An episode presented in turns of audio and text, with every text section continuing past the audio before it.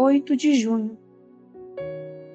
Coração de Jesus, receptáculo de justiça e de amor.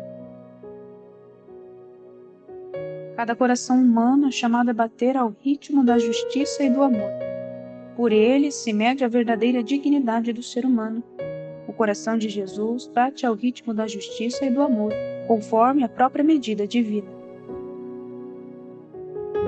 Ele é o coração do homem-deus, e nele se realiza plenamente toda a justiça de Deus em relação ao homem e a justiça do homem em relação a Deus.